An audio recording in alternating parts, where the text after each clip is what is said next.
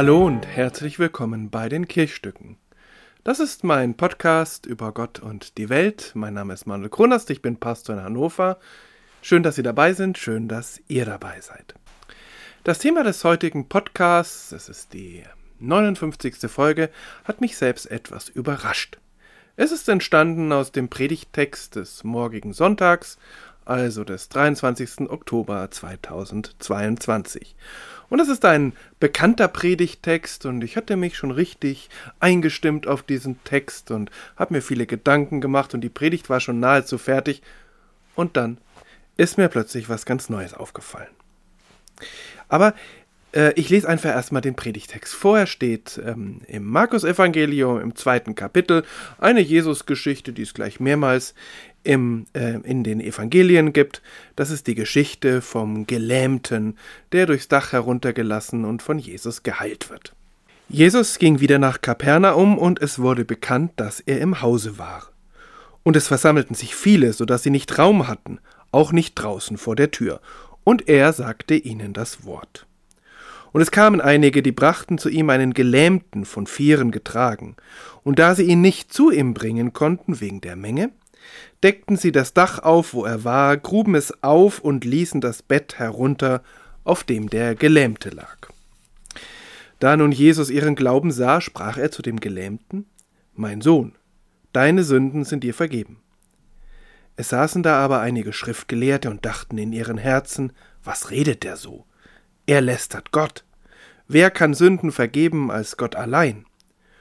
Und Jesus erkannte alsbald in seinem Geist, dass sie so bei sich selbst dachten und sprach zu ihnen, Was denkt ihr solches in euren Herzen? Was ist leichter, zu dem Gelähmten zu sagen, dir sind deine Sünden vergeben, oder zu sagen, Steh auf, nimm dein Bett und geh hin. Damit ihr aber wisst, dass der Menschensohn Vollmacht hat, Sünden zu vergeben auf Erden, sprach er zu dem Gelähmten, ich sage dir, steh auf, nimm dein Bett und geh heim. Und er stand auf und nahm sogleich sein Bett und ging hinaus vor aller Augen, so dass sie sich alle entsetzten und Gott priesen und sprachen, wir haben solches noch nie gesehen.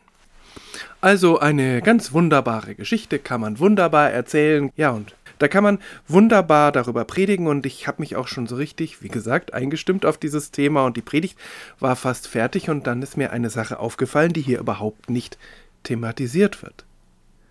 Denn wenn die Menschen, die da gestritten haben, oder der Gelähmte oder die anderen nach oben geschaut hätten, hätten sie gemerkt, das Dach ist kaputt. Und es wird mit keinem Wort thematisiert, dass da einfach fremdes Eigentum beschädigt wird. Das klingt so wunderbar, die steigen auf das Haus und das ist so ein Flachdach und da ist offensichtlich keine Dachluke oder keine Treppe und da wird das einfach aufgerissen und dann wird der Gelähmte wahrscheinlich an Seilen oder wie auch immer, auf seiner Trage dann runtergelassen. Und das Dach ist kaputt. Und das ist nun äh, weder das Haus Jesu, noch ist das das Haus dieser vier Männer, die da den ähm, Gelähmten herantragen. Es ist auch gar nicht das Haus des Gelähmten, es ist fremdes Eigentum. Und trotzdem wird es kaputt gemacht. Und keiner thematisiert es. Natürlich könnte man sagen, ist halt nicht wichtig, ist halt ein Nebendetail und das sind sicher ganz ordentliche vier Männer und dann ist ja noch der fünfte, der ehemals Gelähmte dabei und die werden schon nachher, wenn alles vorbei ist, ordentlich dieses Dach wieder zumachen. Ja, mag ja sein. Aber ich habe dann einfach angefangen zu überlegen, wofür könnte das ein Bild sein? Und wenn schon die ganze Szene jetzt nicht so ganz wörtlich genommen werden kann, sondern auch ein Bild für etwas ist, für äh, Bild für Jesu Stellung zur Sündenvergebung, Auseinandersetzung mit den Schriftgelehrten, dann könnte das doch eigentlich auch ein Bild sein über unsere Kirchen, unsere Gemeinden, in denen wir manchmal unsere Strukturen so unglaublich ernst nehmen. Und es so unglaublich wichtig ist, dass alles so ist, wie es war. Vier Wände, Dach drüber, alles wie gewohnt. Und wenn dann jemand kommt und es ein wenig anders machen will, dann gibt es gleich tausend Bedenken.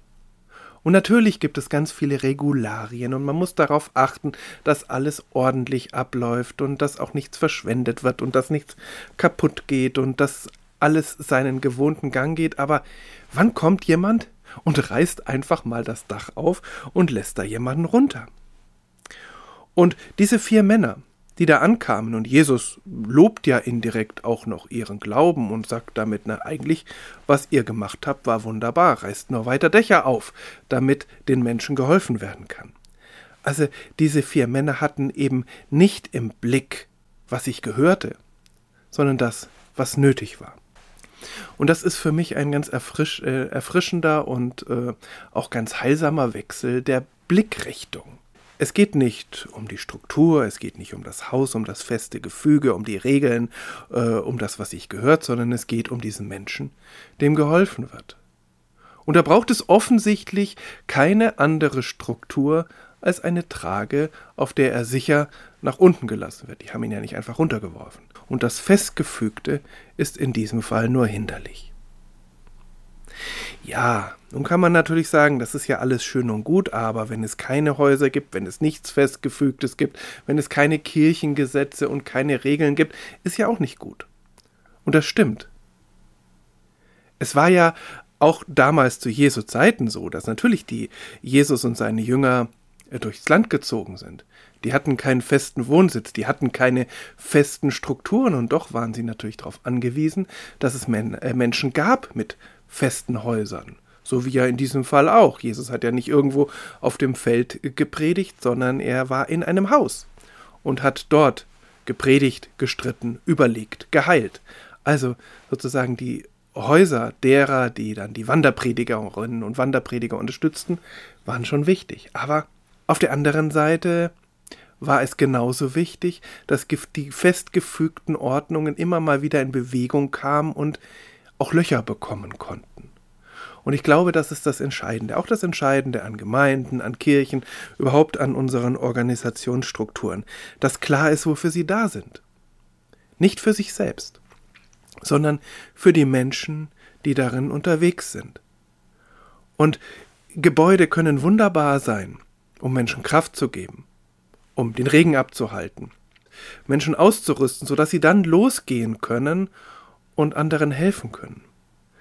Aber wenn das alles starr wird und wenn das alles verhindert, dass Menschen geholfen wird, dann sind kreative Lösungen gefragt. Und ich fände es spannend, wenn Kirche immer wieder und immer mehr auch so wäre. Flexibler. Auf der einen Seite ähm, fest begründet, mit, äh, ja, dass wir genau wissen, was wir haben und was uns ausmacht und wo unsere Wurzeln sind. Aber auf der anderen Seite immer so flexibel, dass es auch nicht schlimm ist, wenn man Loch im Dach ist, bildlich gesprochen, Vielleicht ist es ja das, was man aus dieser Geschichte mitnehmen kann und was vielleicht einen, also zumindest war es für mich ein neuer Aspekt in der Geschichte und mal was anderes als diese ewige Diskussion, was ist nun wichtiger, Sündenvergebung oder Heilung. Ich bin ja der Meinung, es ist beides wichtig und wir brauchen beides, dass wir das Gefühl haben, von Gott geliebt zu sein und auf der anderen Seite dann auch die Kraft zu haben, anderen Menschen zu helfen. Aber über all dem schwebt wörtlich in dieser Geschichte, Geschichte dieses Loch im Dach, denn ohne dass jemand ein Loch in dieses Dach gebohrt hätte, das Dach aufgerissen hätte, wäre das alles nicht geschehen. Es wäre kein Streitgespräch entstanden, niemand hätte sich Gedanken gemacht über Sündenvergebung oder Heilung, und dieser arme Mensch wäre nicht geheilt worden, sondern wäre ja weiter gelähmt gewesen. Also, wie gut, dass da vier Männer einen etwas zerstörerischen, aber doch letzten Endes sehr heilsamen Gedanken hatten. So viel für heute, für diesen Podcast, für die 59. Folge der Kirchstücke. Schön, dass Sie dabei waren, schön, dass ihr dabei wart und alles Gute.